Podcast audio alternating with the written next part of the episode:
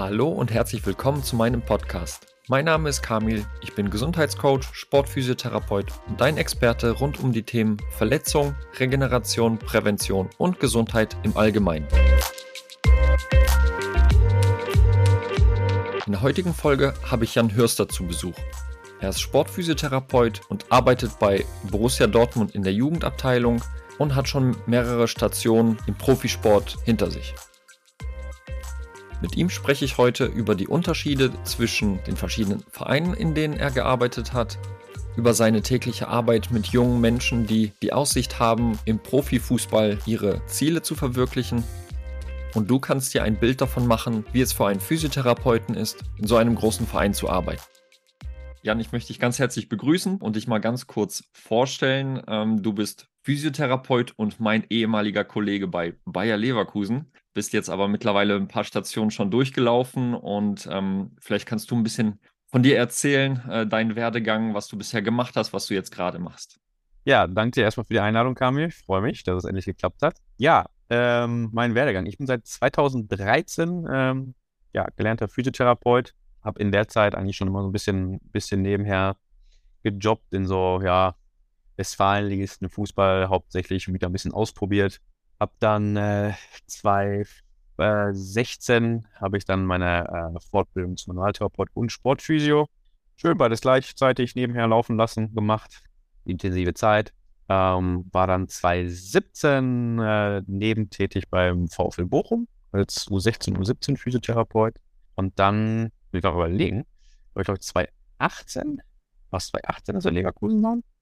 Ja, ne? Das könnte, obwohl ja. ich 2018, ja, das war vor ja. dem. Ja, genau, 2018, 2018 dann im Januar zu dir gestoßen und zu, zu unseren anderen zwei sympathischen Kollegen. ähm, genau, und dann, ähm, genau, 2019, im Sommer 2019 bin ich dann äh, zum BVB gewechselt, zu den Handballdamen im Corona-Jahr.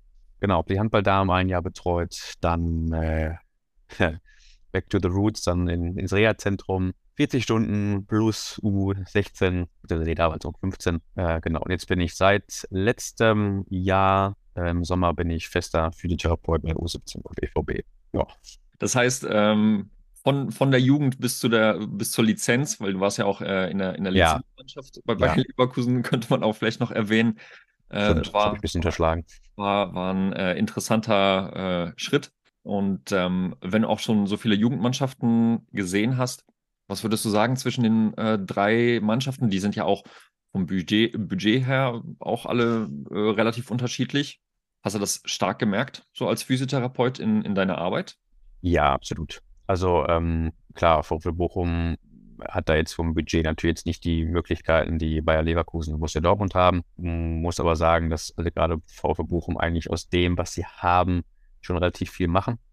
Und jetzt auch, was man jetzt so rein, rein tabellarisch dann immer so sieht, was, was der Jugend angeht, auch jetzt nicht so ein Riesenunterschied immer da ist oder nicht unbedingt sichtbar ist. Äh, was die Physiotherapie angeht, ja, da bist du sehr auf dich selber halt äh, angewiesen. Ne? Also du hast auch nicht immer unbedingt einen, einen Doc vor Ort gehabt. Das ist, glaube ich, jetzt mittlerweile schon ein bisschen, ein bisschen anders.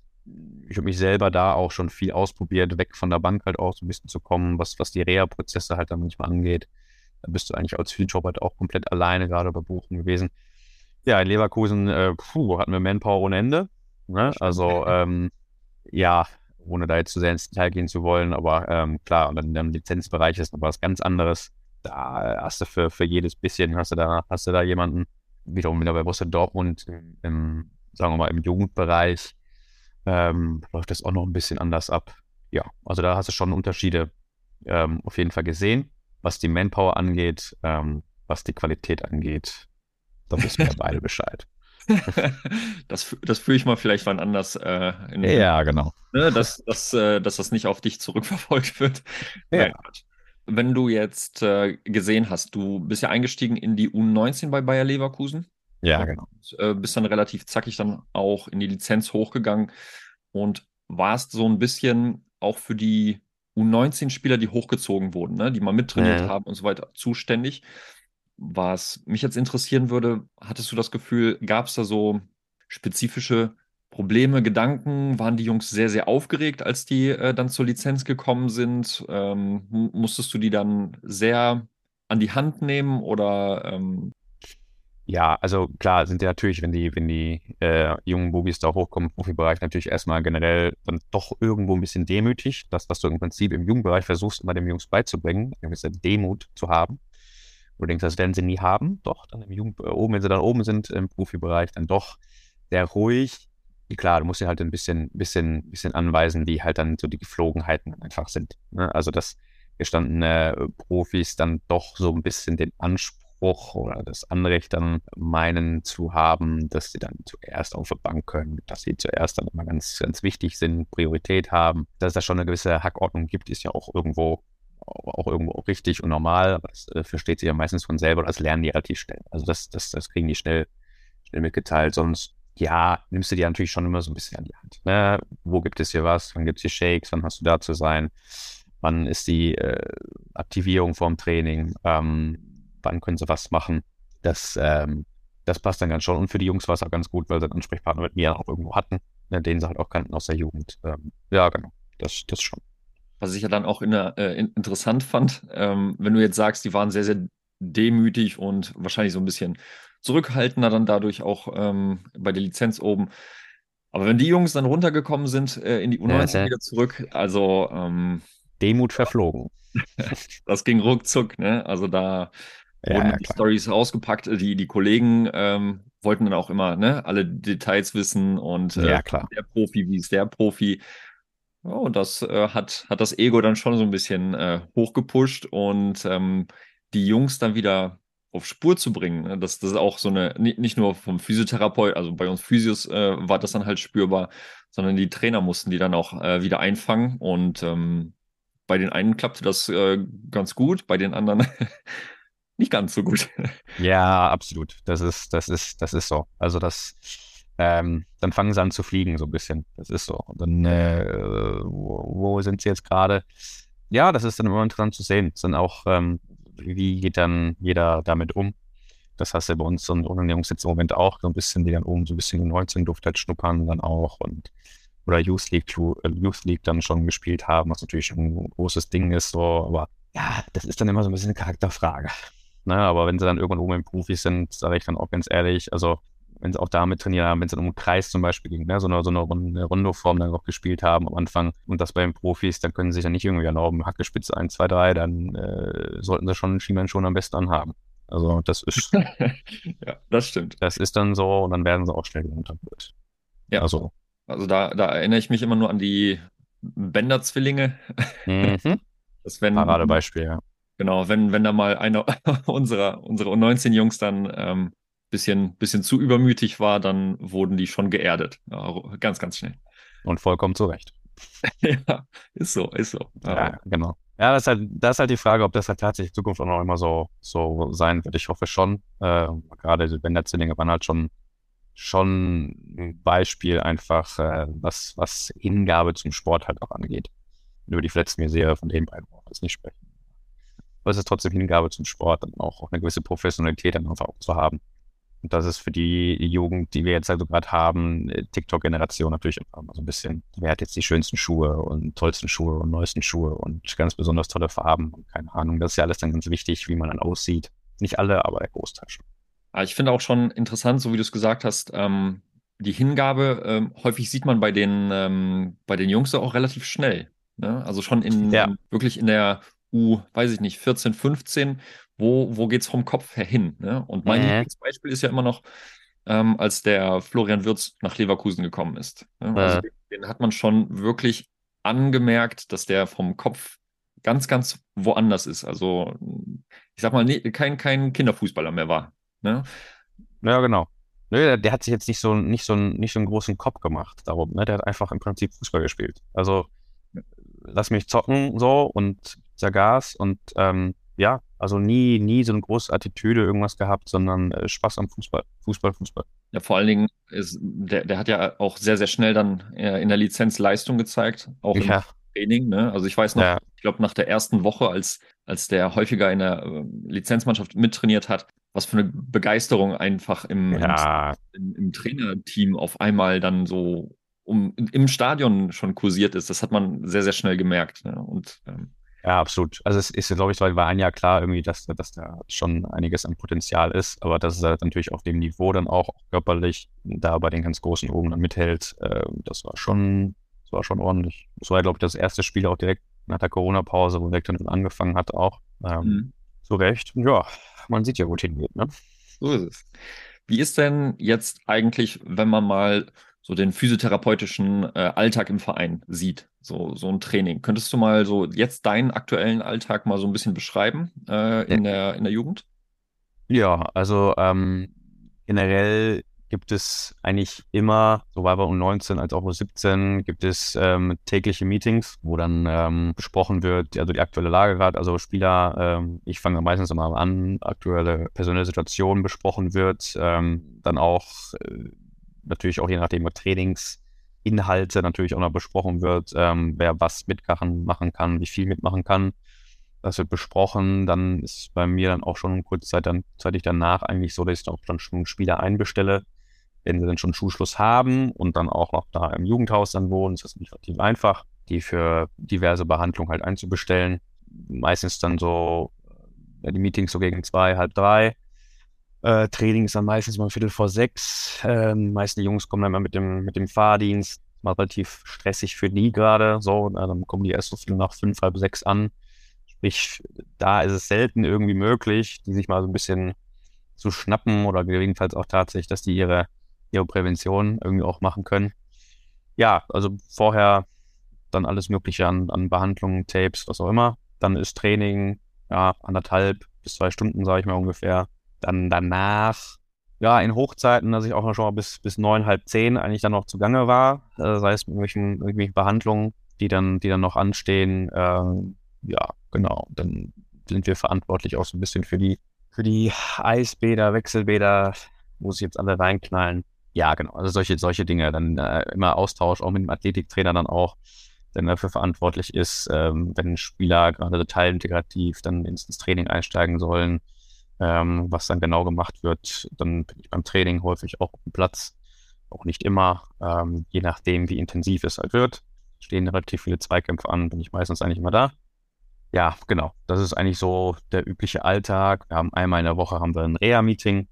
Unsere Reha-Abteilung ist noch gesondert. Der Reha-Physiotherapeut, Reha-Trainer, äh, ich äh, plus der Athletiktrainer treffen uns dann einmal die Woche, wo wir dann alle, alle Spieler des Kaders einmal besprechen genau, sei es irgendwelche Arzttermine, die anfallen, sei es irgendwelche aktuellen Geschehnisse in der Reha dann auch einfach nur besprechen. Ja, das ist eigentlich so der übliche Alltag, den du hast, plus halt natürlich dann die Spiele da hinzukommen. Genau.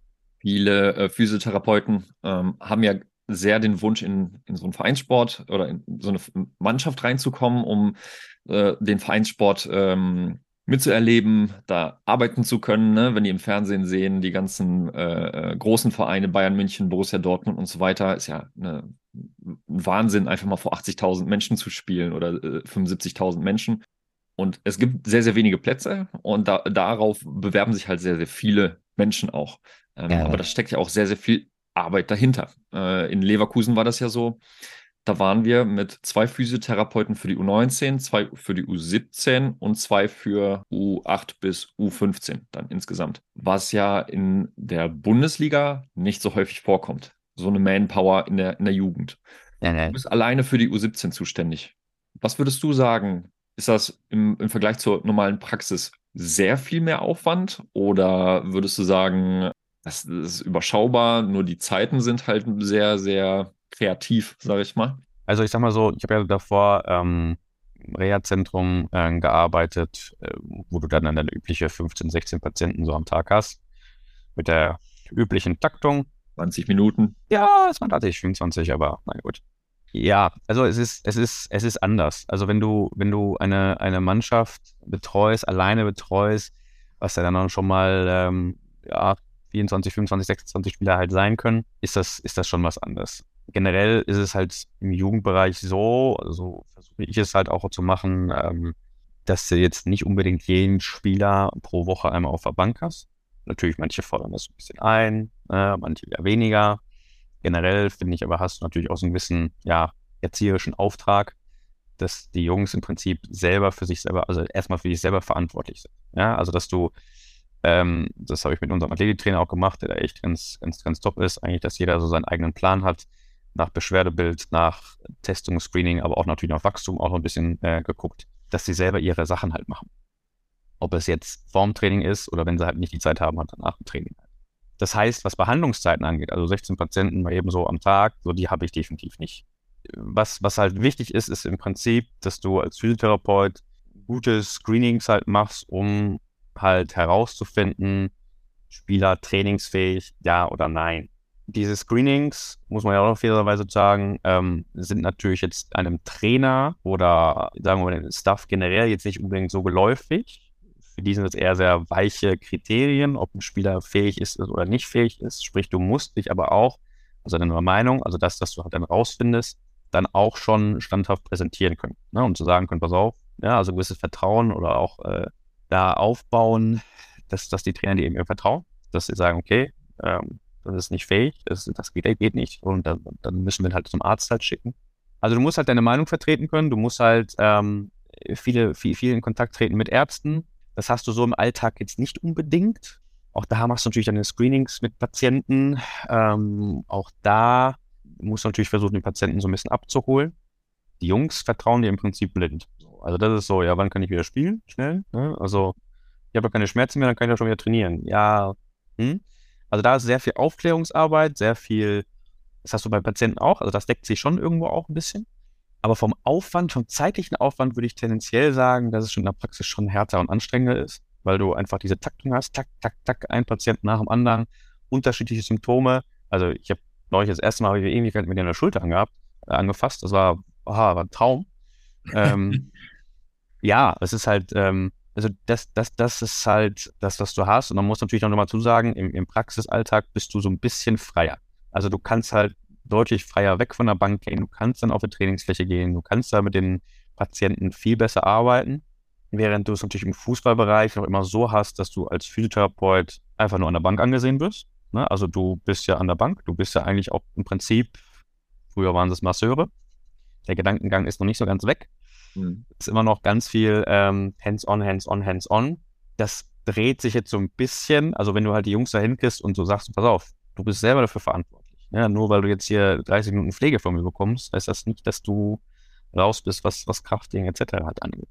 Und das ist halt der große Unterschied eigentlich zu dem. Also wenn man sich halt in diesem Beruf, also diesen, diesen Wunsch hat, diesen Traum hat, okay, ich will mal wirklich im Fußballbereich da arbeiten, muss man halt wissen, auf was man sich einlässt. Ja, also dass man halt schon, gerade auch im Lizenzbereich, was hauptsächlich einfach so, du bist halt dann eigentlich dann für die Pflege hauptsächlich da. Ne? Also für nichts anderes im Prinzip. Pflege, Tape. Das ist ja auch vollkommen, also ganz, ganz wertfrei so, ne? Das muss jeder, jeder für sich selber halt beantworten. Aber das, das, das muss man sich halt dann schon auch äh, vor Augen führen. Ne? Also, dass du dann halt jetzt nicht großartig aktiv dann arbeitest mit den Jungs an den Problemen, sondern dann gibst du das im Prinzip weiter an Reha-Trainer, Athletiktrainer, wie auch immer. Aber da, äh, das finde ich halt interessant, dass ähm, handhabt ja jeder Verein so ein bisschen, äh, wie, wie, wie die das möchten. Ne? Ich habe jetzt ja. von dir häufiger gehört, dass ähm, dass die Rahmen gesetzt sind, wie sie gesetzt sind. Ne, im, im, Verein, ja. dass du hands-on sehr, sehr viel arbeiten sollst. Ähm, ich kenne andere Vereine, da ist es genauso. In Leverkusen, da hatte ich den Eindruck, da war ich deutlich freier in meinem Handeln äh, gegenüber so einer Praxis. Äh. Da war ich, äh, da, da war der, das Vertrauen des Vereins sehr, sehr groß. Macht eure Sachen, Hauptsache die Jungs bekommen das, was sie, was sie brauchen. Ja. Ähm, da kam mir vielleicht ein bisschen zugute, dass, dass der Staff an Athletiktrainern und Reha-Trainern nicht so groß war, dass man dann mehrere Rollen spielen musste. Ja? Und dann konnte, konnte ich mich so vom Gefühl her sehr, sehr gut austoben an den Leuten, äh, an, okay. an, den Spielern. Und ähm, das hat mir sehr gut gefallen wo ich dann halt im Vergleich zur Praxis dann sage, so wie du es gesagt hast, 16 Leute, also man muss sich halt vorstellen, 60 Patienten in einem acht, an einem 8-Stunden-Tag ungefähr, plus man hat ja noch Pause und dann kommt man ungefähr auf 20, 25 Minuten mit einem Patienten und dann wird es so ein bisschen äh, Fließband manchmal. Hatte ich so, so vom, vom Gefühl her. Ja, ja, ja. So, eine, so eine Taktung hast. Wenn du ein großes Rezept bekommst ne, vom Arzt mit Krankengymnastik und ähm, weiß ich nicht, Lymphdrainage, Krankengymnastik am Gerät, dann, dann hast du ja einiges an Zeit. Dann kannst du dich ja austoben so mit den Leuten. Aber ähm, ansonsten hatte ich immer so das Gefühl, ich musste, ich war sehr, sehr von der Uhr abhängig. Das war im Verein halt ein bisschen weniger. Ja. Wie ist es denn, wenn du jetzt im, äh, äh in der Lizenz gearbeitet hast? Wie stark wurdest du denn eigentlich, ich sag mal, morgens, wenn du hingekommen bist, ihr habt einen Plan wahrscheinlich bekommen, die Spieler, mach mal das und das. Wie frei warst du in deiner Physiotherapie? Also, ich bin, ich bin nun mal halt jemand, der gerne weg von der Bank halt arbeitet. Ne? Also, generell habe ich schon erlebt, dass es hauptsächlich an der Bank halt gearbeitet worden ist. Also, Behandlung der Struktur, die da Beschwerden macht, äh, mit allen möglichen, ja, Utensilien, die da, die da waren, sei es mit Nadeln. Ja, ja, das, was rumlag, wird halt quasi da, da angewandt. Ich bin da tendenziell eher, eher weiter von weg, ähm, weil ich dann, dann doch immer versucht habe, im Prinzip mit, mit den Athletiktrainern in Dialog zu bekommen, ich gerade die Neuzugänge auch hatte, dass man sagt, okay, ich fände es ganz gut, wenn da halt aktiv dann gearbeitet wird. So, und dann ist halt die Frage, wer macht das? Generell hatte ich von meinem Chef schon irgendwo auch so ein bisschen das Go, pass auf, kannst du ruhig machen. Ne? Also schnapp dir ruhig die Jungs, wenn da die Zeit da ist. Aber es war immer so, vernachlässige nicht den Bereich hin. So, also wenn nur der Bereich ist, also es kann nicht sein, zum Beispiel, wenn halt das halt ein, zwei, drei Spieler dann warten, auf die Pflege halt warten, dass du halt hinten dann bist und mit den Jungs dann arbeitest. So, das ist natürlich immer schon, so, das war eigentlich so das, das, das, ähm, so wie es war. Generell bist du halt schon so ein bisschen mit Argwohn betrachtet worden. Und als Physiotherapeut tatsächlich dann so ein bisschen in dem, in dem, in diesem, ähm, im Gym dann halt warst und mit den, mit den Jungs dann gearbeitet hast. Generell bei den Spielern kam das eigentlich relativ gut an. Also die haben das irgendwann schon auch geschätzt, wusste die, auch schon nachfragten, so was, was kann ich dafür tun? Und mir ist halt dann immer wichtig, dass ich dann mit dem Athletiktrainer-Team, mit Sportwissenschaftlern immer im Dialog war, okay, was macht man Sinn? wer macht das jetzt genau? Ne? Also es geht letztlich ja um den Spieler dann so. Ne? Also mit dem Spieler geholfen. Und da ist dann eigentlich auch egal, also finde ich, ja, ob das jetzt auf der Bank passiert oder ob das dann auch da hinten passiert, also das, da, ob da das ist passiert. So, also dass, dass dann, dass dann was stattfindet. So, deswegen war ich in der Physiotherapie, also ich ähm, war da mit eigentlich ganz fein, kann aber auch nicht verschweigen, dass es halt schon auch ein bisschen problematisch war, weil es halt mit, mit, mit Argwohn teilweise ähm, betrachtet worden ist. Oder zumindest kam es bei mir so an. Ob das wirklich dann so war, das lassen wir hingestellt. Ja, aber das, ähm, da war ich dann schon relativ frei. Ich wäre gerne noch freier gewesen, sage ich dir auch ganz ehrlich so. Ne? Also, dass du halt schon, schon ein bisschen mehr mit den Jungs halt machen kannst.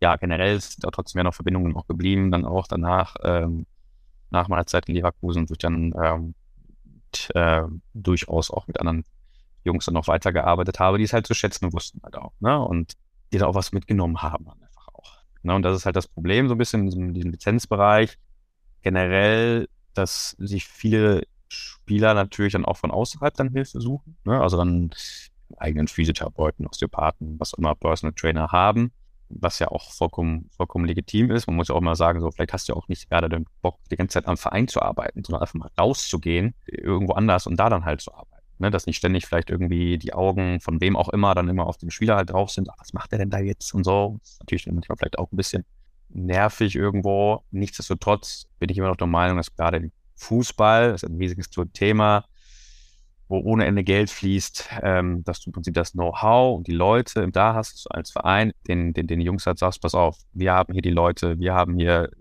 alles Mögliche da, um mit euch daran zu arbeiten, euch halt gerade im athletischen Bereich einfach besser zu machen. Das ähm, ja, ist halt eine, eine riesige riesige Lücke, habe ich manchmal das Gefühl, so ein bisschen. Ne? Also, dass es, ähm, dass es halt nicht abgedeckt wird. Also, ich glaube, wenn da der Verein, die Vereine sich dann noch besser aufstellen würden, jetzt auch nicht so viele Jungs, die dann noch außerhalb gehen und du manchmal vielleicht auch gar nicht weißt, was machen sie da jetzt? Ne? Also, was machen sie da? Da ist ja auch, ähm, sind da ganz viele Leute ja auch unterwegs in dem Bereich, die das große Geld natürlich dann irgendwo auch sehen. Ich will das jetzt gar nicht verallgemeinern, dass ähm, da auch viel Schabernack getrieben wird. Aber ja. Kommunizieren die Spieler das auch offen? mit, mit, äh, mit, mit euch im Verein in Vergangenheit und jetzt aktuell? Oder ist das eher so, also ich muss sagen, ich, ich kenne das zum Beispiel, ich bin ja jetzt ein Jahr raus aus, aus dem Verein und mhm. ich weiß ja, was die dann auch so die Spieler gemacht haben und äh, ähm, die Trainer und, und der Verein dazu gesagt haben.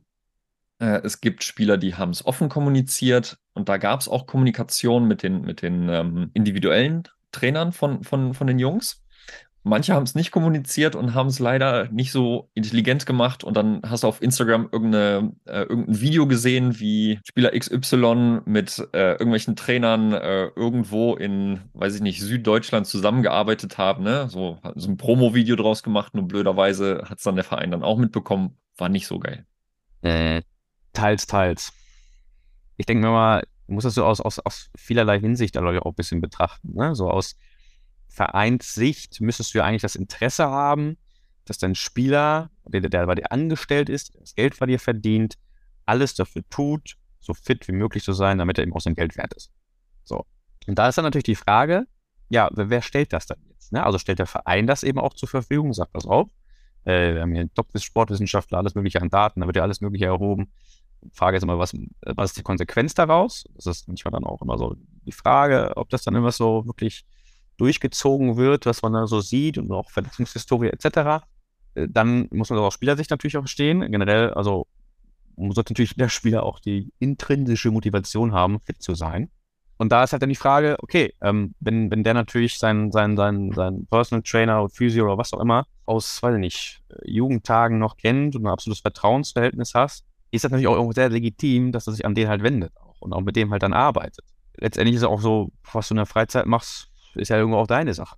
Generell ist es auch da wieder so ein bisschen, das sage ich auch den Jungs jetzt gerade im Jugendbereich, halt immer extrem wichtig, Kommunikation zu haben. Also einfach auch mit den Vereinen halt auch. Ne? Und ähm, dass wir wissen, okay, was machst du, was macht Sinn aus unserer Sicht einfach, weil, weil wir einfach wissen, wie wir halt arbeiten und, und mehr Daten vielleicht auch einfach haben.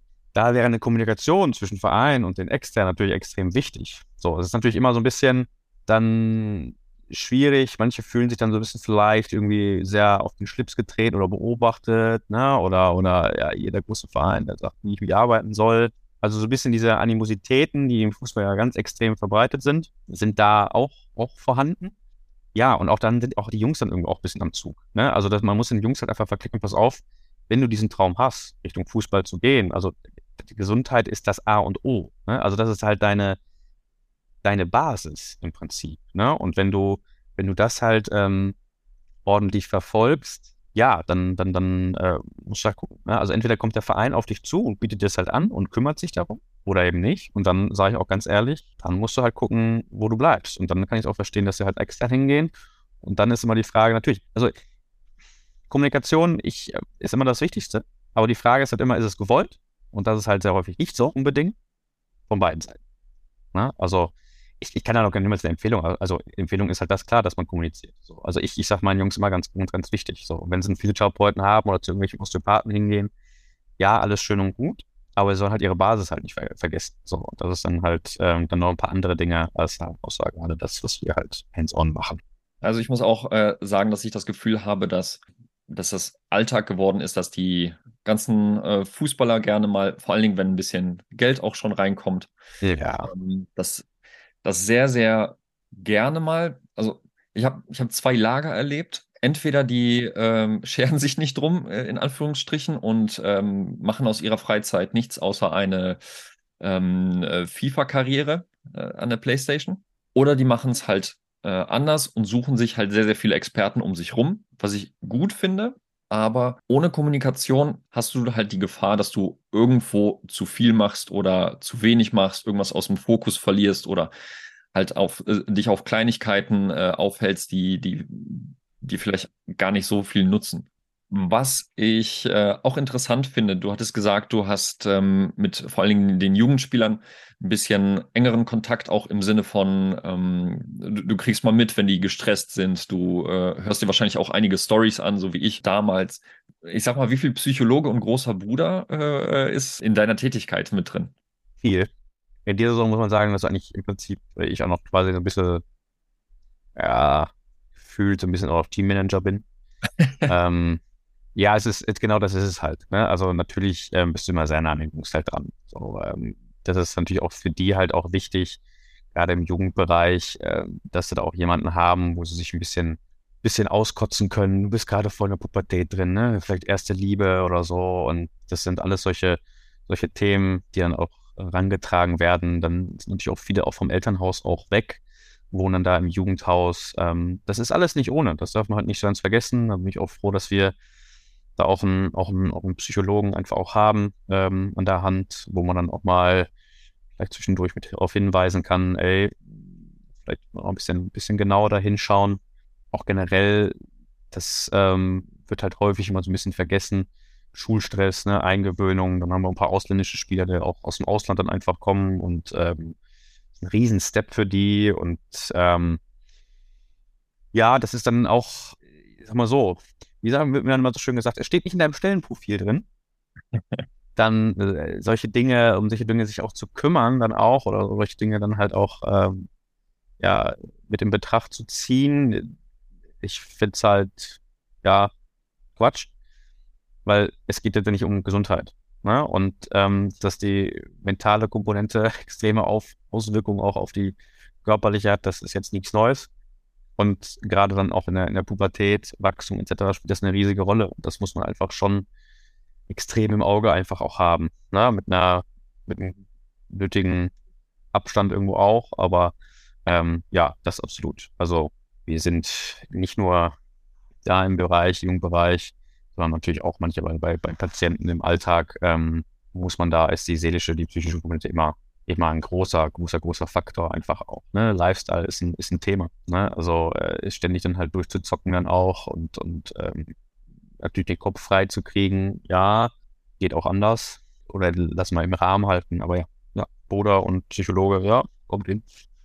Wie, wie viel musst du mit dem ähm, Umfeld von den Spielern kommunizieren? Eltern, Berater, Berater vielleicht eher weniger, aber ich denke mal, Eltern interessiert schon, was, ähm, wann, wann die Jungs äh, wieder fit sind. Ich kann mich da an ein paar Ge Begegnungen erinnern mit sehr ambitionierten Vätern, äh, die vielleicht ihre, ihre Karriere in den Jungs dann sehen und sehr, sehr hart pushen. Und ähm, ja, dann kriegt man als Physiotherapeut in einem Verein auch, auch mal, also kenne ich aus, aus der Vergangenheit, auch mal so ein paar äh, Diskussionen, die, die vielleicht ein bisschen unnötig sind.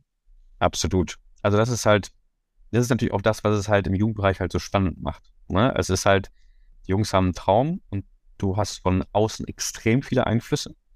Äh, Gerade natürlich die, die Elternkomponente ist auch noch da, Beraterkomponente, dann irgendwelche sponsorischen Verträge, was auch immer, Trainer hier, Nationalmannschaft da und äh, Schule, äh, Pubertät, Liebe, was auch immer. Also das sind schon extrem viele Faktoren. Das macht es halt irgendwo so spannend, das versuchen halt so ein bisschen zu kanalisieren. Natürlich auch mit den Eltern musst du viele Gespräche halt führen, die natürlich auch extrem viele Sorgen haben und manche mehr, manche weniger. Das ist, ähm, das ist, das ist so. Die natürlich auch mal ganz viel hören und sich auch wieder beeinflussen lassen durch ja, ihr Umfeld dann auch, dann Ärzte in deren Umfeld und ja, ich habe doch gehört, das könnte doch auch noch ganz gut sein und das könnte noch ganz gut sein. Und dann halt versuchen, dann wieder auf die Basics halt runterzubrechen. Ne? Das ist, ähm, das ist schon, schon auch ganz wichtig. Die aller, viele, viele Eltern haben einen ganz, ganz konkreten Plan, wo ihr Junge hin soll und muss. Schwierig, ab und zu, gar keine Frage. Beratern, äh, auch, auch da teilweise auch schwierig, natürlich, ne? weil die natürlich immer sehen, so, ja, ich habe doch noch den und den, da kann er doch hingehen und extra Training da, extra Training dort. Ja, aber dann auch zu verklickern, mach doch erstmal das, was du hast mit 100 Prozent das, was du hast, machst erst mit 100 Prozent. Und dann können wir immer noch weiter schauen. Ne? Also, wir stehen ja im Austausch gerade, was, was vor allem so einen, einen Spieler angeht, wo du halt gewisse Stellschrauben, du kannst nicht alle Stellschrauben auf einmal halt machen, ne? sondern guck erst, was du eine machst und wenn die anläuft, dann kannst du die nächste machen. Und das ist mit den Jungs im Prinzip, also mit den Eltern im Prinzip genauso. Ne? Also da immer versuchen, auch meistens eher ein bisschen die Bremse anzuziehen, zu sagen, so, warten Sie noch mal ab. Ne? Also der Junge wächst auch noch und kommt noch und ist schwierig. Aber ja, ist ganz viel, ganz viel Kommunikation und auch das muss man sich jetzt immer wieder bewusst machen, wenn man in diesen Bereich rein will. Ja, weil viele denken immer so, also ja, es ist Fußball, ja, ich kann einfach nur Spiele betreuen und reise viel umher und so. Und aber das ist so ein Mini-Teil. Der andere Teil ist einfach viel Kommunikation mit allen möglichen Seiten, äh, sei es Trainer, sei es Staff, sei es Spieler, sei es Spielerumfeld. Ähm, das ist ganz, gehört ganz viel dazu und ähm, da muss man schon, schon seine Meinung gut vertreten können und ja auch fachlich schon auf der Höhe sein. Und ich finde auch, man, man merkt den, den Jungs an, wenn, wenn du ein Elternhaus hast, das sagt, wir vertrauen den Leuten im Verein, ne? den Physios, den Ärzten, die, die machen das schon, das sind die Profis. Das überträgt sich auch sehr, sehr auf, auf die Jungs. Absolut. Und, und andersrum aber auch, so wie du es äh, gerade erwähnt hast, ne? wenn du Eltern hast, die da so vielleicht ein bisschen hinterher sind. Ähm, ich erinnere mich da an, an einen Spieler besonders in Leverkusen, die, die hatten, ich sag mal, ich sage immer so ähm, ein bisschen gemein, aber die hatten so einen Schamanen im Hintergrund, der ne, äh, vielleicht jetzt nicht medizinisch, sagen wir mal, der war medizinisch sehr kreativ unterwegs. Und diese Einflüsse haben dann die Eltern beeinflusst, die den Spieler beeinflusst haben. Und dann äh, kommunizierst du dann halt ne, Experte 1 gegen Experte 2. Und dann brauchst mhm. du halt Ellenbogen. Und ich muss sagen, das ist dann irgendwann anstrengend, gegen so eine Flut an Meinungen zu arbeiten. Hast du auch das Gefühl, dass, dass man gegen viele Mythen dann auch. Oh ja. Was machst du dagegen? Oh. ja, also es gibt, gibt ähm, viele Mythen. Also wir hatten jetzt das aktuellste Beispiel war, dann die Jungs sind halt irgendwann so ein bisschen aufmerksam geworden. Ähm, da ging es dann so um Kreatin-Supplementierung zum Beispiel. So, jetzt muss man dazu sagen, ich bin jetzt kein Top, Top, Top Fachmann. Ne? Also was, was sowas angeht. Aber ich weiß da schon auch relativ viel. Und ähm, wir wissen, dass Kreatin einfach das best untersuchteste Supplement ist, was wir da so haben. So, und das, das, diese, diese Mythen, äh, keine Ahnung, ist schädlich für die Leber und es ist, was ist das für Mythen? Ja, ich werde aussehen wie ein Bodybuilder, genau, ne? Also, und, und werde ich auch langsamer dadurch und alles Mögliche. So. Und dann, so, kannst du das natürlich auch alles erzählen und sagen, ne, das ist alles Quatsch. So, ich versuche dann natürlich auch gewissen Content ähm, dann auch zu teilen ähm, von Leuten, die einfach da extrem noch, noch mehr Ahnung haben als ich, die das auch super aufbereiten bei Instagram und so weiter mit Studienbelegen und was auch immer. Also mehrere und versuche die damit im Prinzip zu konfrontieren. Und dann, dass es auch ein, also das Risiko nahezu nicht, nicht vorhanden ist, wenn man mit einer geringen Dosis einfach mal anfängt und dass gewisse Jungs also ein zum Beispiel, der halt damit jetzt arbeitet oder relativ, weil es täglich damit arbeitet, relativ regelmäßig arbeitet, dass er jetzt nicht so aussieht, nur weil er Kreatin genommen hat, sondern einfach, dass er aussieht, weil er einfach auch einfach arbeitet im Kraftraum, ordentlich arbeitet und kontinuierlich arbeitet und das über einen längeren Zeitraum auch arbeitet. Und das ist eben halt der Punkt. So, das ist das, ist das, das eine zum Beispiel. Oder wenn es dann, wir hatten dann über, über Regenerationsmethoden halt gesprochen, Schlaf, Ernährung sind die Basics, so, ne, das ist einfach so, Schlaf, Ernährung, Stressmanagement sind die Basics und die Jungs natürlich immer meinten, ja, Massagepistole und sowas, das ist doch super und sehen dann, dann bei TikTok und keine Ahnung, was wer was da macht an Profis, die dann halt teilen, wo man ja auch mal sagen muss, das ist ungefähr so ein Prozent aller Profis, die das machen, so, das sehen sie und das machen sie auch. Ja, aber wenn der das macht, dann ist das doch gut. Ne? Also das ist doch dann, macht doch dann, macht doch Sinn. So, und ja, aber sag mal, so ein, so ein Haaland und Co., ich meine, die haben auch nichts anderes, ne? Also die, die haben jetzt keine Schule, sondern die leben halt auch nur für den Sport. Und der, der, der weiß jetzt nicht genau, was er alles macht, aber man kriegt ja schon auch mit, dass er extrem viel ausprobiert und guckt, was für ihn funktioniert. Und da sage ich den Jungs halt auch immer so, du musst natürlich gucken, was für dich funktioniert. Und da hast natürlich wieder Jungs, einer hat jetzt äh, Ashwagandha und Omega-3 da ausprobiert und sagt, ja, ist schon gut. Ja, warum ist das denn gut? Ja, ich habe mich ein bisschen schlau gemacht, da steht, das ist gut. So, ähm, ist so ein bisschen schwierig. Ich sage immer so, Jungs, ihr müsst halt nachschauen, okay, habt, ist, ist ein, habt ihr einen Mangel, ist ein Bedarf überhaupt da? So, ne? Also versucht das mal ein bisschen zu hinterfragen auch. Versucht da so ein bisschen schlauer auch zu sein, ähm, was das angeht und konzentriert euch auf die Basics. Und wenn ihr die Basics zu 100% drauf habt, kannst du dir 35 Massagepistolen holen, ist mir vollkommen egal. Ja, du musst, du musst halt Top-Schlaf haben, Top-Ernährung haben und das hilft dir einfach erstmal. Ne? Und probier erstmal eine Sache aus, und dann, dann schau weiter. So, und das ist, ähm, ja, so solche äh, Schamanen, ja, du hast das Eltern teilweise auch so ein bisschen im Hintergrund, die dann dich dann irgendwie schlau gemacht haben, die dann sagen so, ja, das braucht mein Junge, das ist super, das ist ganz wichtig. Ja, da bist du manchmal auch am, am, am Kämpfen so ein bisschen. Ne? Und dann, ich, ich versuche es im Prinzip viel zu unter, uh, unterfüttern mit, mit ähm, gewissen Studienlagen auch oder gewissen Content halt, wie gesagt, ja, von, von anderen Leuten. Ähm, Wobei natürlich das auch immer ein bisschen schwierig ist. Jetzt auch schon das Argument, ja, das habe ich auch eine andere Studie gelesen. So schon 35 Gegenstudien oder was auch immer. ja. So, das ist, ähm, das ist dann immer ganz schwierig, aber da gebe ich dir auch recht. Also irgendwann ist dann auch der Punkt dann erreicht, wo ich dann auch sage, so, okay, dann mach deinen Weg.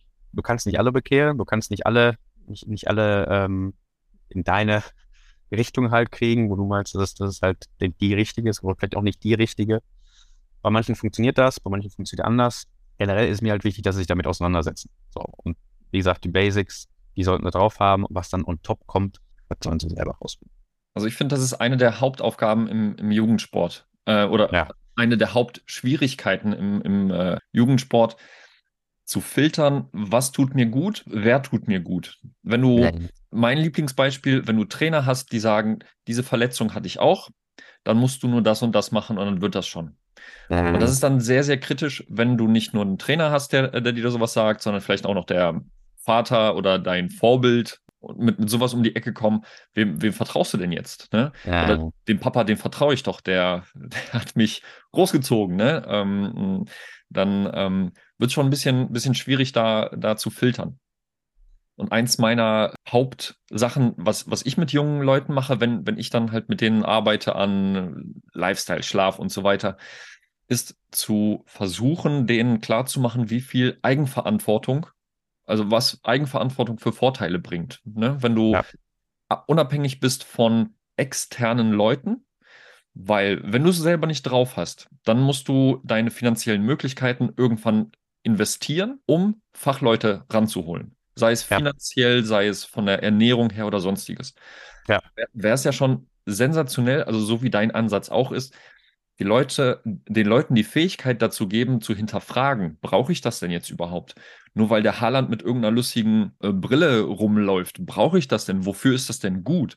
Im Endeffekt, oder äh, du erinnerst dich ja auch noch an die Zeit mit den ganzen Kinesio-Tapes. Das ist ja alles alles Marketing gewesen, ohne Ende. Heutzutage, also wenn du jemanden siehst, der noch mit Kinesiotape rumläuft, dann ist das vielleicht eher so eine, so eine Sache, so, so eine Kopfsache. Der Sportler hat da was da draufkleben und fühlt sich, weiß ich nicht, mal da noch ein Blitz drauf und der fühlt sich schneller. Und das ist so ein, so ein Ziel, was, was ich dann halt verfolge. Ja. Und ich sehe da, da, also für mich die Hauptschwierigkeit im, äh, im, im Jugendalter, ne? so ja. wie du es gesagt hast. Vor allen Dingen, wenn du noch gerade äh, erwachsen wirst, ein paar Mädels äh, auf einmal auf dem Radar sind oder Leute da auch noch Einfluss haben wollen, oder? Ja, ja, absolut. Da gebe ich dir hundertprozentig recht. Ich meine, das hatten wir ja auch schon in Leverkusen versucht, ein bisschen, ein bisschen anzustoßen, ähm, dass das Wichtige vom Unwichtigen einfach zu trennen. Und das ist halt, wie gesagt, die Basics. Ne? Also was, was hilft mir wirklich? Und das ist im Prinzip das, was halt die Jungs halt lernen müssen. Und das ist halt das, was ich auch wichtig finde. Ne? Also gerade so als, als Verein ähm, den Spielern mitzugeben auf ihrem Weg, sei es dann tatsächlich Profikarriere oder auch nicht. Aber dass sie eben halt wirklich auch was mitnehmen und lernen als Sportler, ähm, äh, nicht nur als Sportler, also man ist auch Alltag einfach wichtig. Schlaf, Ernährung, Stressmanagement, das muss jetzt gar nicht auf, auf Sportler, das ist, das ist generell halt einfach ähm, das, das, was uns irgendwie auch ausmacht und das, das mit auf den Weg zu geben, ja, und darauf selber eigenverantwortlich halt hinzugehen. Und das versuche ich halt auch immer beizubringen. Ne? Und da hast du natürlich, manche haben halt diese intrinsische Motivation, dann auch nachzufragen, okay, was macht das jetzt und warum sollte ich das nehmen und, und wieso? Und da kannst du natürlich richtig gut mitarbeiten. Ne? Also da ist dann so, okay, fangen wir mit, der einen, mit dem ersten Step an und fängst halt bei den Basics halt an. Wie kann ich meinen Schlaf verbessern? Ne? Also Screentime ein bisschen reduzieren. Solche Dinge halt. Ne? Und dann tatsächlich mal ein Buch zu lesen oder so. Da, da kommt, kannst du ja gar nicht mitkommen. Also mit Buchlesen, was ist das? Ja, aber auch, auch da, ne? Also ähm, äh, Dinge mal auszuprobieren, ähm, was, was Regenerationsdinge halt angeht. Ne? Und dann, dann arbeite ich halt auch ganz viel mit irgendwelchen Sheets oder irgendwelchen auch, auch, auch Dingen, was, was relativ eindrucksvoll und klar macht, ähm, welche Dinge sind extrem teuer und haben extrem geringen Nutzen ja, sei es Massagepistole, sei es irgendwelche Recovery Boots, was auch immer, was ist quasi umsonst, kostet dich gar nichts und hilft extrem. Ne? Und das auch so ein bisschen, ähm, ja, und wenn, wenn die das drauf haben, also gebe ich dir vollkommen recht, dieses Eigenverantwortliche, da können sie sich so viel Geld auch sparen, natürlich auch, und bilden sich selber fort. Ja, das ist so die, die Hauptaufgabe, die du hast. Eigentlich finde ich auch im Jugendbereich, ist extrem wichtig eben nicht auch alles ihnen schon wie im Profibereich alles zu geben, zu geben, zu geben. Konsumier einfach, es stellt, wird dir hingestellt und fragst gar nicht nach, du nimmst einfach. Und das ist halt das, was sie halt lernen sollten, bevor sie in diesen Profibereich reingehen, ähm, dass sie eigentlich selbst eigenverantwortlich ihre, ihre, ihren Beruf ausüben können, mit allem, was dazugehört, bevor sie dann halt reingehen und wirklich dann ja, bekocht werden, was auch immer, und wird schon alles für dich gemacht. So, ne? Und das ist halt, ja, da ist noch ein riesig großes, riesig großes Entwicklungspotenzial auf jeden Fall. Aber obwohl Vereine auch teilweise hatte ich so das Gefühl, auch Spieler so mh, versuchen, äh, davon zu überzeugen, im, in diesem Verein zu spielen. Ne? Hey, wir äh. haben eine große medizinische Abteilung, wir haben Ernährungsberater, wir haben Psychologen, ähm, noch und nöcher. Ne? Wir haben eine Reha hier hingestellt, äh, die sucht seinesgleichen. Komm zu uns, du kannst davon profitieren einfach. Ne? Also ähm, da, da fühlen sich ja schon einige Spieler auch so, okay. Ja, natürlich. Ne? Klar, es ist halt, es ist halt immer so einmal der Name natürlich des Vereins und dann, oh, die haben alles mit. Aber das ist doch, ja, ohne jetzt zu viel sagen zu wollen, aber es ist natürlich immer so, viel hilft viel, ist der Name jetzt der, der, der dann wirklich auch Qualität garantiert. Jetzt gehen wir immer auf den Fußball einfach mal münzen. Ich meine, ich habe im Damenbereich, Handball-Damen habe ich auch gearbeitet. Da ist es schon mal ein, ein Riesenunterschied. Die haben eine ganz andere Hingabe zu ihrem Sport. Ja, also für die war es schon so, ja eigentlich normal, zwei, zweimal die Woche Minimumkraft zu haben. Wenn schon eine Krafteinheit gefehlt hat, war es wie schon so, ey, hallo, ich brauche das. So, ne? Also eine ganz andere Hingabe zum Sport, eine ganz, ganz andere Eigenverantwortlichkeit, ein ganz anderes Verständnis. Und das hast du generell ja im Handball deutlich mehr. Also jetzt gerade auf den Handball jetzt erstmal gewünscht so, ähm, mit Sicherheit in anderen Sportarten auch so, aber das hast du im Fußball nicht ganz so. Also deutlich nicht ganz so. Ne? Und das ist, ja, ich glaube schon fast so ein kulturelles Ding einfach. Ne? Also da wird zwar mehr Geld verdient, aber. Ich äh, erzähle den äh, Leuten ja auch immer grundsätzlich, guck dir mal an, was, hm, ich sag mal, so Einzelsportler machen, um auf dem höchsten Niveau zu trainieren. Sei es ja, jetzt absolut. mal, also, es müssen ja jetzt, ähm, hatte ich äh, in, dem, in dem Podcast davor mit dem Nico drüber gesprochen, ja. hat auch gesagt, äh, ein Tennisspieler, wenn er nicht unter den Top, weiß ich nicht wie vielen ist, der muss ja auch gucken, wo er, wo er bleibt mit seinem Geld. Und ähm, die haben keine Zeit und kein Geld dafür, Blödsinn zu machen. So, wenn man sich daran orientiert, die müssen ja schon einiges ausprobiert haben, gefiltert haben, was auch gut passt, um auf ein gewisses Niveau zu kommen. Und da ja. finde ich es auch ein bisschen, ja, ein bisschen krumm, wenn äh, bei Fußballspielern eine, muss, wenn die eine muskuläre Verletzung haben, dass die von den Trainern gesagt bekommen, ihr müsst jetzt drei, vier, fünf Stunden hier an eurer Gesundheit arbeiten, wo man als Physiotherapeut dann oder generell Physiotherapeut, Reha, ganz egal, dann haut man die komplette Batterie, alles, was so in den Schränken liegt, an denen raus und denkt sich, ja, jetzt haben wir alles gemacht. Vielleicht ist das für die Psyche vom, äh, vom, vom Spieler gut. Äh, der Trainer ist beruhigt, weil man alles versucht hat. Aber mach doch mal Sachen, die effektiv sind, sag ich mal, ne? Ja, genau. Und das ist halt, das ist halt das, was, was du halt dann auch, ähm, finde ich, irgendwo auch so ein bisschen drauf haben solltest, wenn du in diesen Bereich halt gehst dass du dir schon auch bewusst ist, was ist effektiv. Ja, also wir haben natürlich jetzt auch ähm, dann, dann, dann, Therapeuten in Teilzeit dann auch teilweise da, die gerade angefangen haben oder sich auch sehr interessieren, was ja auch gut ist. Und dann werden dann auch die Jungs dann teilweise halt auch mit Kinesiotapes teilweise halt zugekleistert. So, ne? Und ist, ich will das jetzt gar nicht, also 0,0 kritisieren, so, weil ich habe am Anfang, ich habe es am Anfang auch so gelernt. So, ne, also uns kam auch der der Ausbildung äh, Kinese-Taping Basiskurs. Ah ja, cool, ja, okay, ne? Und dann äh, tapest du Wolf. Ich selber um Tennis, ich meine, ich hatte auch schon mal einen Kinese-Tape an der Schulter und du, da hast du schon das Gefühl, ja, schon irgendwie ein bisschen angenehmer. Muss ja aber klar sein, dass es halt nicht, nicht, nicht, äh, nicht äh, der weiße letzter Schluss ist. Dass es halt nicht die, die Lösung einfach ist. So, ne? Und auch das auch das ist halt so ein, so ein Mythos für die Jungs halt auch, ne? Ja, können wir dann ihren Chinese irgendwie draufklatschen. So. Da hast du ja ein, zwei Spieler, die da ganz affin sind. Mhm. Und dann rede ich das jetzt aber auch nicht aus. Ja. Ja, also denn das ist halt so, dann, ja, natürlich mache ich das. Und wenn, wenn du dich damit wohler fühlst fürs Training, dann mache ich das. So, nur, das ist halt der nächste Punkt, arbeite dran. Arbeite dran, dass es besser wird, dass du es nicht mehr brauchst. Ja, und das sind auch so diese, diese modischen Dinge jetzt, eigentlich ein Benzema läuft die ganze Zeit mit so einem Baumtape rum äh, kommen die Jungs dann die ganze Zeit, nicht einmal irgendwie da irgendwelche Probleme. Nur einmal fürs Spiel, dann kannst du mit dem Daumentape machen. Hä? Mhm. Da, da, warum jetzt? Wie, wieso? ja. ja, bin umgeknickt und so, brauche ich unbedingt. Ja, denkst du, nee. Ich finde das auch interessant, wie, wie beeinflussbar solche Jugendspieler sind, wenn die sehen, was die Profis machen. Ja, ja, ähm, äh, das, das ist so, das ist schon, weiß ich nicht, sechs, sieben Jahre her. Also ich glaube, ein oder zwei Jahre bevor ich in Leverkusen angefangen habe, habe ich ähm, auch in der Oberliga äh, eine Mannschaft betreut. Und ähm, du kennst das ja, wenn ein paar Fußballspieler sich ums Handgelenk so ein Tape strecken. Und ich habe ich hab Ja. mal die Jungs, das, das war bei denen extrem. Und ich habe die mal gefragt, so, ja, warum machst du das denn? Der eine hat gesagt, habe ich mich dran gewöhnt, ähm, ist so ein Ritual, so ein Talisman, was auch immer. Ne? Ist ja, ist ja gut. Mach, mach auf jeden Fall, wenn du dich damit besser fühlst. Aber es gab auch so Jungs, die, äh, die haben gesagt, ja, ich habe gehört, das reguliert meinen Blutdruck. Ich so, ja, wie, wie das reguliert deinen Blutdruck? Ja, und ähm, der macht das auch und der macht das auch und die fühlen sich dann so ein bisschen ruhiger, weil der Blutdruck dadurch sinkt. Mhm. ja, aber wie, wie, wie funktioniert das denn? Und außerdem, du machst gerade, äh, du machst gleich Sport, du gehst gleich ans Limit, brauchst du echt einen runter reduzierten äh, Blutdruck? Ich würde den auch einfach mal auf eine gesunde Art und Weise ein bisschen hochjagen, damit, damit du voll, voll dabei bist, ne? Das ist so dieses, diese Mythen, ne, die, die, die dann entstehen und ähm, äh, ich, manchmal entstehen auch dadurch die besten Geschichten. Dann. Ja, ja, das ist, also das ist mit abgeschnittenen Stutzen bei uns äh, das gleiche, muss dann mit weißen Tennissocken, muss dann da äh, gespielt werden. Eigentlich kannst du schon bei uns sagen, ja, spiel doch direkt mit weißen Stützen. So, also das ist, hat doch nichts mehr mit Schwarz-Gelb zu tun, aber ja, das hat dann auch wieder was, das finde ich dann auch wieder dieser Erziehungsaspekt natürlich auch, ne? Da kommt dann auch wieder stark rein. Also ich finde, ich weiß zum Beispiel beim DFB dürfen sie sowas nicht machen. Mhm. Ähm, und dann frage ich mich so, okay, im DFB darfst du es nicht machen. Warum machst du es dann bei uns? Also warum wird es aber, aber erlaubt, dass, dass es bei uns, ähm, äh, dass sie das bei uns machen dürfen? Das mit den Handgelenken, ja, ja.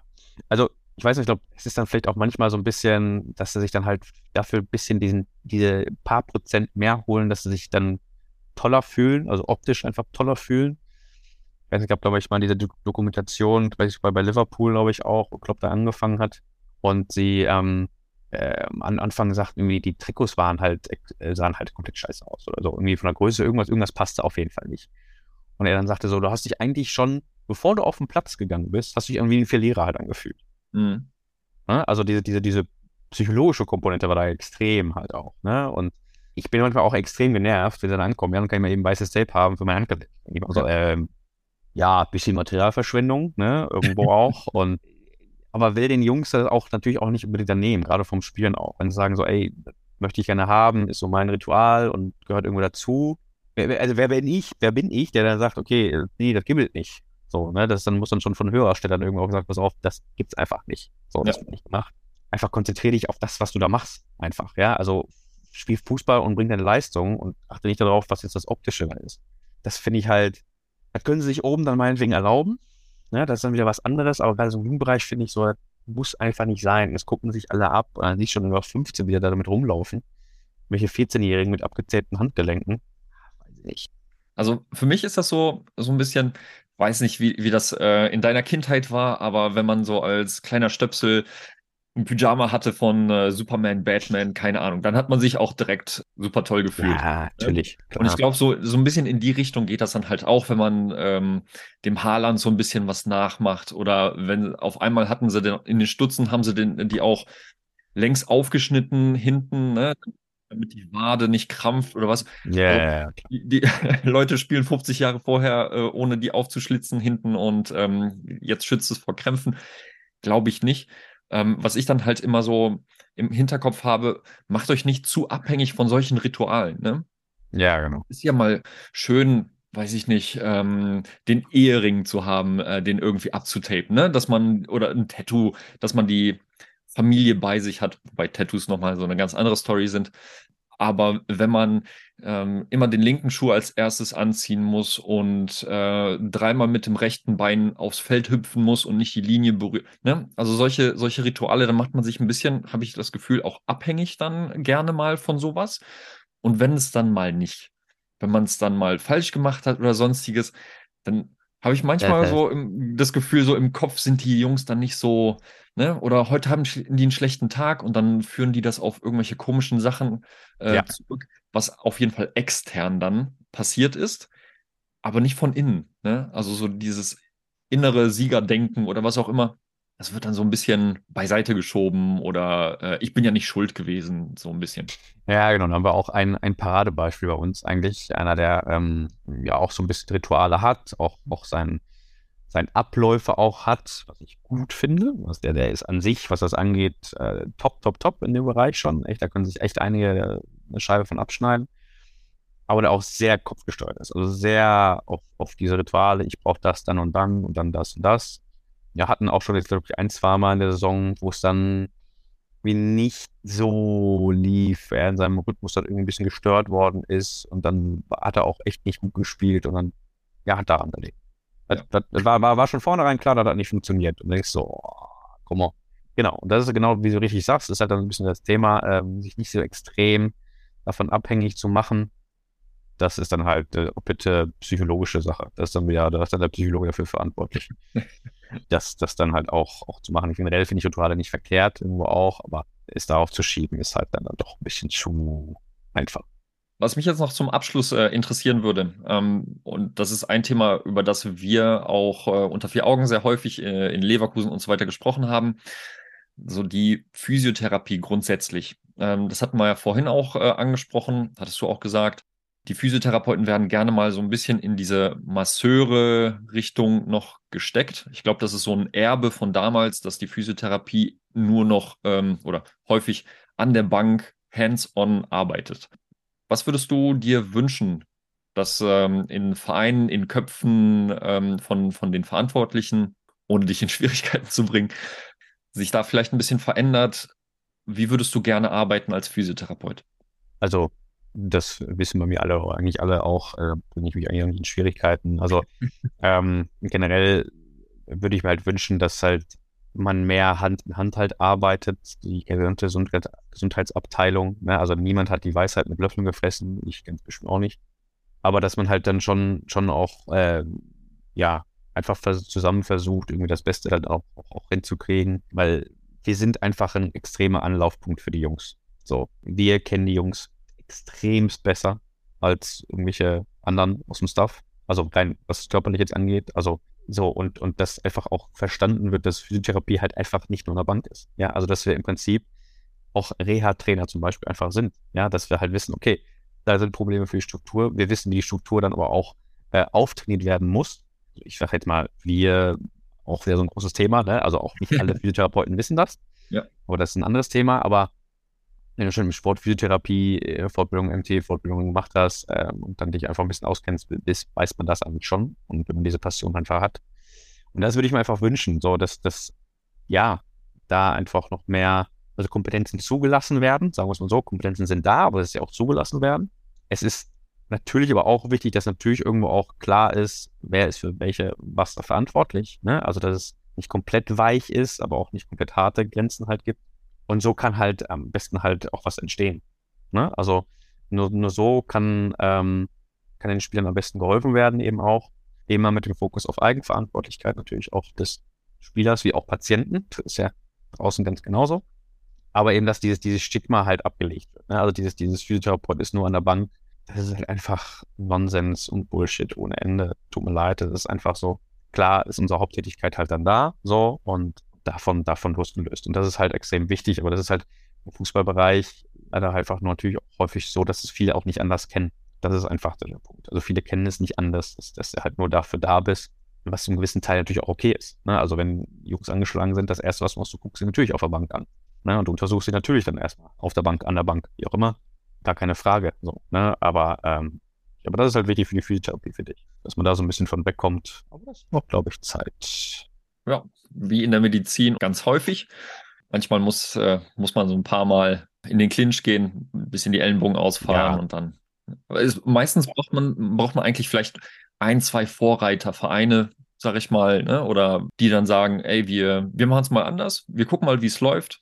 Man gibt den Leuten mal, mal die Chance, ähm, ihre, ihre Qualitäten auf, auf die Straße zu bringen. Und eigentlich kenne ich das nicht anders die, so, so wie du es jetzt auch äh, gerade beschrieben hast, enttäuscht, glaube ich, wurde ich, wo, wurde noch niemand, äh, wenn, wenn der Physiotherapeut mal so ein bisschen, bisschen mehr Kompetenzen ja, gekriegt ja, hat. Ja, absolut. Und das ist halt genau das Ding, dass man halt miteinander arbeitet. Ne? Und dass man sich jetzt nicht die Angst hat, dass da, uh, der Physiotherapeut, der, der, was macht der da jetzt? Geht jetzt in meinen Bereich rein. Ja, also diese Angst zu haben, was mhm. wegnehmen zu wollen. Oder das wäre ganz schön, wenn es halt das, die Animositäten halt nicht da sind, sondern einfach zu sagen, ey, ist doch cool, dass wir das irgendwie zusammen machen. Vielleicht sind ne, zwei Augenpaare dann doch vielleicht ein bisschen mehr, ein Augenpaar, äh, mehr als, als, ähm, als, als, äh, ja, ne? Also das, das, das wäre irgendwie schon, schon ganz, ganz hilfreich. Ähm, weil das habe ich jetzt in allen Vereinen immer auch so ein bisschen erlebt, mal mehr, mal weniger.